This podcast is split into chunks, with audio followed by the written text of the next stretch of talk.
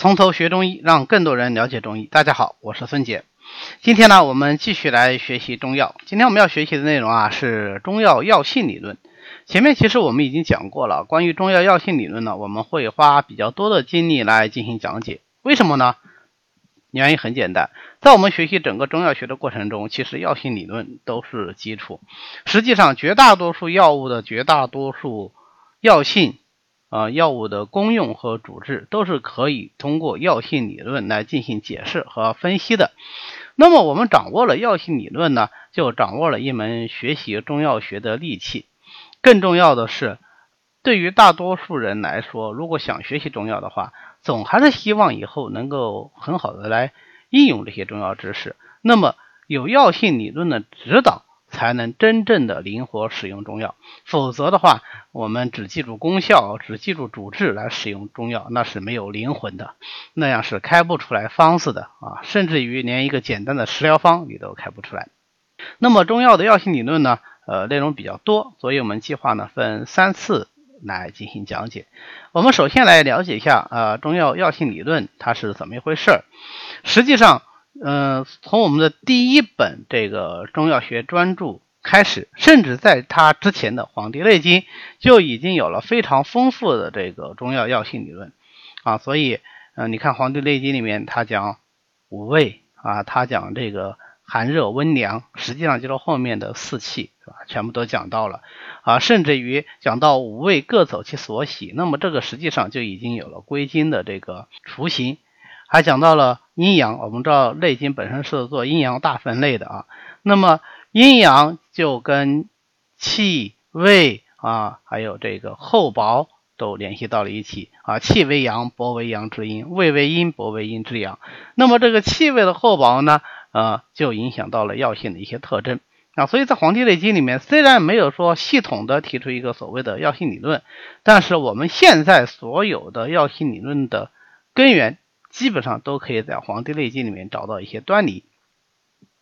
到了《神农本草经》的时候呢，就已经基本上是成系统了。在《神农本草经》的这个总论里面，呃，实际上已经讨论了四气、五味、有毒、无毒、配伍、七情啊，它全部都已经涉及了。这个也是我们现在中药药性理论的最主要的组成部分。但是在这之后呢？中药药性理论发展就相对的处于一个停滞的状态，一直到张元素创易水学派啊，对中医的这个药性理论有了一个长足的补充。比如说，他对于这个气味厚薄的实际使用啊，升降沉浮啊，呃，归经呐啊，都提出了自己的独到见解，尤其是提出了归经理论。而这样呢，就使我们用药。更具备针对性啊，那么我要治心病，我当然就选用归心经的药；治疗脾病，当然就选用啊归脾经的药。在此之前，虽然人们已经有了这方面的认识，但是并没有系统的提出这么一个理论出来啊。所以，呃，张元素的易水学派对于药性理论的发展是有着非常重大的贡献的。呃，建国以后啊，中药药性理论。啊，基本上就已经是形成了。因为为了编写这个中药学的教材，那么你既然编教材，就需要一个相对完整的理论。所以呢，中医学者呢就对历代的这个中药的药性理论啊进行了整理，进行了思考啊提炼。最后形成一个基本完整的体系，但是需要指出的是，这个体系只是基本完整，仍然有很多细节需要我们去填补，需要我们去发展。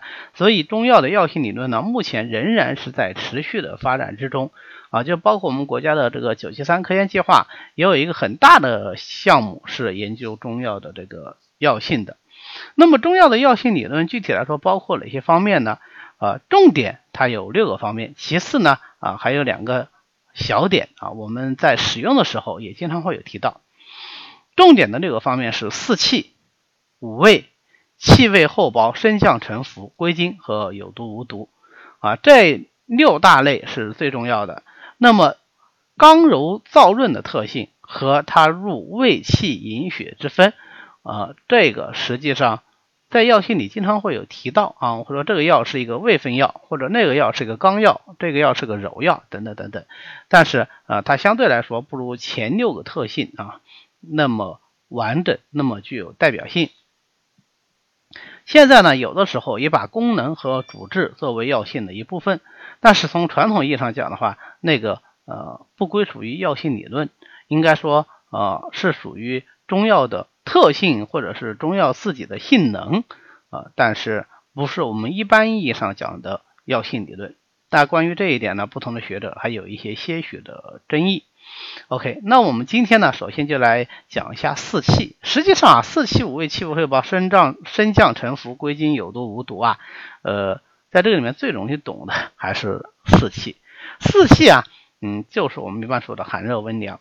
但是它虽然说是叫四气，实际上我们一般说是说五个性，就是寒热温凉平啊，平就是没有明显的这个偏性。但是寒和热，呃，好区分。呃，寒和热它有程度的区别啊，寒是寒的比较厉害，寒的没那么厉害呢，那就是凉；热是热的比较厉害，热的没那么厉害呢，就是温。呃，这样的话就有一个四分法，对吧？寒是两分，热是两分。那我们有的时候还会分得更细啊，就大寒啊，比寒还要寒，或者是微寒啊，比寒呢，嗯，要好一点，但是呢，又比凉要稍微寒一点。还有微凉，对吧？热也是一样啊，微温、温热、大热。这样就会分出很多很多等级出来，但是我们还是就把它叫做四气。实际上，我们临床使用的时候呢，有寒热温凉平这五个等级啊，呃，基本上也就够我们用了。只是在有些特殊的药物进行分析的时候，会特别的指出来啊，说这是个大寒之品啊，比方说我们清代大寒之品啊，附子啊，大辛大热是吧？大热之品是强调它的寒性或者热性特别厉害。那么对于寒性来说，呃，它有什么特点呢？凡是寒性的药物啊，那当然就能够使人产生呃寒的这个生物学效应出来，对吧？有寒的这个作用，所以它就能够治疗热症。具体来说，它能够解热泻火。你比方说我们熟悉的三黄啊，黄连、黄芩、黄柏啊，栀子、青黛啊，这个都是寒而能够解热泻火的代表药。还能够凉血解毒，比方说连翘啊、穿心莲呐、半枝莲呐，这都是凉血解毒的佳品。还能够退阳除真，那就是除这种呃骨蒸潮热。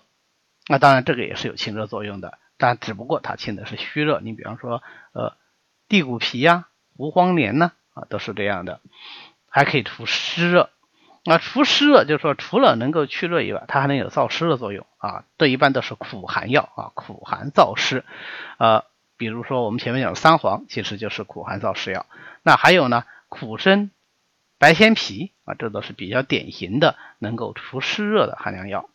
但是既然是寒，寒就会伤阳气，所以它会有副作用。什么副作用啊？伤阳气，伤身生之气。因为这个生发之气啊。它实际上是少阳之火，我们所称的少火，对吧？那少火，呃，当然跟寒是相对应的一个特性，所以寒凉药多了也会伤身身之气。那么伤阳气最容易伤哪里的阳气呢？最容易其实容易伤中阳，也就是脾阳啊。所以脾胃虚寒的人那就不能用寒药，呃，还容易伤肾阳啊。所以肾阳虚的人，呃，老年人。呃，那你就不能长期的或者是大量的来用寒凉药，伤生生之气。谁的生生之气啊最旺盛呢？最重要啊啊，小孩子。所以小孩子啊，啊，一般我们也不建议用太多的寒凉药啊，就是这个道理。那么比寒药力量稍微弱一点的呢，就是凉。所以凉这个药性很明显，它跟寒是类似的，只不过是程度上要弱一些，所以它能够养阴啊，它还能够清热除真啊，所以说凉能清利，薄荷之属啊，对吧？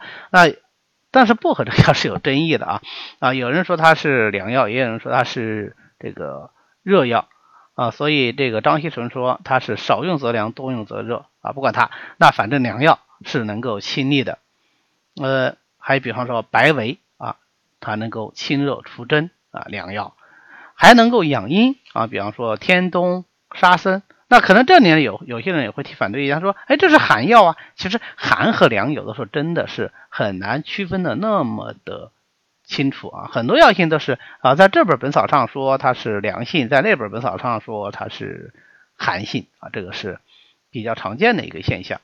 那么跟寒性药一样，凉性药呢，呃，它的主要副作用也是伤阳气啊，伤阳气，伤中焦脾胃。哎，为什么伤阳气老是跟中焦脾胃联系在一起呢？因为人参的阳气最容易受伤的就是脾和肾啊，这是我们在中医基础理论里面学过的。但是凉呢，它因为没有寒到那么厉害，所以它就不像寒性药那样子，除了能够伤呃脾阳，还能够伤肾阳啊。通常它就是伤到脾阳。当然了，如果你用的时间太长了，那也是可以伤到肾阳的。其实凉性药伤脾阳，我们有非常非常典型的例子，就是常年的喝绿茶呀，呃，喝菊花呀，呃，喝金银花呀这些药啊，会伤脾胃啊，这是我们生活中比较常见的一个例子。那有人说那不能喝绿茶了，那当然不是啊，当然不是，就是要控制一个度。好，那我们再来看温药。温药嘛，就跟寒药恰好相反，它能够使人体产生一个温热的效果。既然这个温热的效果，它就能怎么样？它就能除寒，还能干什么？对，还能除湿啊。所以它第一个功效呢，就是能够驱风散寒啊。典型的，比方说麻黄啊、桂枝、羌活、独活啊这些啊新闻发表药，它还能够宣散除湿，像什么苍竹啊、佩兰呐这些苦温燥湿药。啊，或者是芳香化湿药啊，芳香化湿药往往也都是温性的啊，因为芳香本身它就是有升腾的作用，它是个阳性的，所以它往往它这个药性呢也是偏于温性的多啊，还能够温胃和中。嗯，比方说生姜、呃蔻仁儿啊，这个都是能够温胃和中的，还有胡椒、花椒啊等等等等。那血得热则行，所以呃温药呢还能够温通气血。啊，你比方说川芎啊、香附啊、乌药啊、三七啊这些啊行气药、活血药，它往往都是温性的，桃仁呐、红花啦啊都是这样。当然了，呃，就像是这个寒凉药可以养阴一样，那么温热药呢，它就能够补阳，所以它也补益养阳的作用。我们这个补肾阳的药、温脾阳的药，它都是温性的，对吧？八极天、阴阳或干姜。啊，等等啊，干姜是热药啊，还没有，它比这个温还要再热一点点。那么，既然它温性能够助阳，能够散寒，那么反过来说，它就必然怎么样？就伤阴啊。所以，呃，阴虚狭邪的，那就要慎重使用温药啊，因为它伤津啊，能够伤津液。同时呢，长期的使用温热药啊，哎，它会化燥，它会生热。啊，产生内热，这叫体质的体质受药物的影响而发生改变，这个是呃蛮常见的啊。我们生活中你看，比方说辣椒、胡椒、花椒这些佐料，或者是香料啊，它都是温性的。那么长期吃这些佐料做出来的食物呢，这个人就呃容易上火。你再比方说，我们一个温性的食物就是酒。啊，那么喝酒喝的多人，你看他这个眼睛是红的，脸是红的，鼻子是红的，都是红的。为什么？它热，比温要再温一点，那就是热了啊。所以呢，它的性质药性也是比温要更强一点，所以它就能够驱寒助火啊。这我们呃温药可能还只能是呃温中能够养阳，那到了热药呢，它就能够助火。那最典型的就是啊桂枝啊、附子啦这一类的药物。那么血得热则行。所以桂枝也好，附子也好，其实都有通行血脉的这个作用啊。通行血脉以后，通则不痛，通则不通嘛。所以它们都有很好的止痛作用啊。尤其是附子啊，附子止痛的效果那是杠杠的啊，很好。为什么能够止痛啊？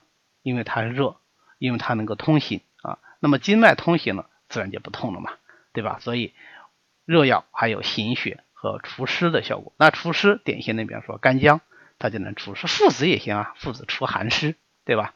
啊，那么这个都是很容易理解的啊，热药自然能够产生的作用。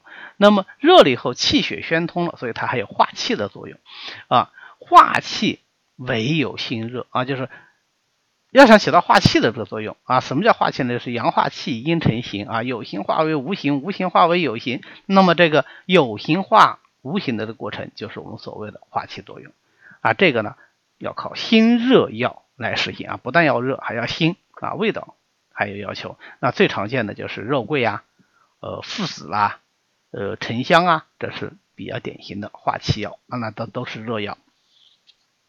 既然热药能够助火，那它就一定怎么样？就一定伤阴。不仅仅伤津液，还能伤什么？还能伤气血啊？为什么？因为壮火食气，少火生气嘛。啊，热的太厉害了，就会伤人正气。那么用于人体呢，它还有动火生热的这个作用啊，动血生热的这个作用。什么叫动血生热呢？因为血得热则行啊，那么血跑得太快了呢，就容易溢出脉外，这就是出血啊。这个是热药非常呃讨厌，也是非常常见的一个副作用。因为我们经常讲呃吃一些补肾药啊什么药，哎最后吃到说呃流鼻血啊，这就是一个典型的例子。当然呃流鼻血不仅仅是温热的作用，还跟气机的升降有关系啊。比方说鹿茸，鹿茸是这个呃肝温大热之品。那吃鹿茸以后容易流鼻血，除了说它是肝温大热以外，也跟鹿茸本身是生于督脉，其气升腾，所以它能够引气血上行有关系。那那么这个就是药性的综合使用了。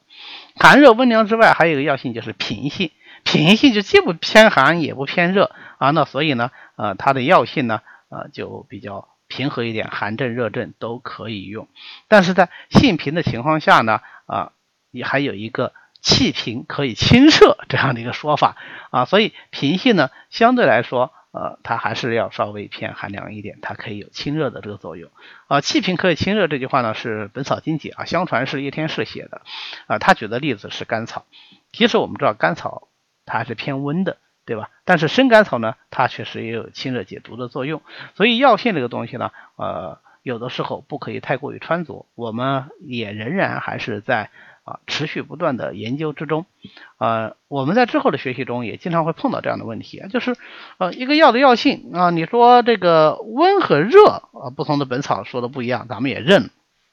有的时候会出现温和凉，甚至于寒和热的这种区别。你典型的，比方说丹参啊，丹参我们现在说它是一个凉血药啊，能够活血、凉血、养血，但是呢，很多古人都说丹参是一个热药。那它到底是凉药还是热药呢？呃，除了要看本草以外，还要看我们实际的治疗效果。因为我们现在很多药物啊，它使用的中药基源已经发生了改变。简单的说就是，哎，它用的那个植物就不是同一个植物啊，虽然名字都叫丹参，但是它其实可能已经不是一个植物了。那在这种情况下，呃，它的药性有出入，也是很容易理解的。再一个呢，就是很多药物的药性啊，它其实是跟它的呃用量和用法。有关系的，那比方说我们前面讲的薄荷，张锡纯说少用则凉，多用则热，对吧？啊，我们后面学升降也会有这样的问题啊，所以当遇到这种有矛盾的地方的时候，我们不可以盲从，要深入的去思考一下。当然，还有一个最简单的偷懒的法子，那就是看教科书。为什么呢？因为教科书的编写是最严谨的，所以如果教科书给出了这样的一个结论啊，说这个药是寒性的或者是热性的，一定有它背后。非常充足的证据来支持，只不过是呃，对于他面对的受众啊，比方说刚开始初学中医的这个医学生，他没有必要也没办法把他背后的证据呃讲清楚啊，还需要他们进一步深入的学习以后才有能力去理解。那我们就直接套用这个结论就可以，对于初学的来说啊，就绰绰有余了。好的，那么关于。药性中的四气呢，我们今天就讲到这里，也欢迎大家扫描下方的二维码啊，加我们为好友，或者是加入我们的这个从头学中医微信群，跟我们一起来探讨中医。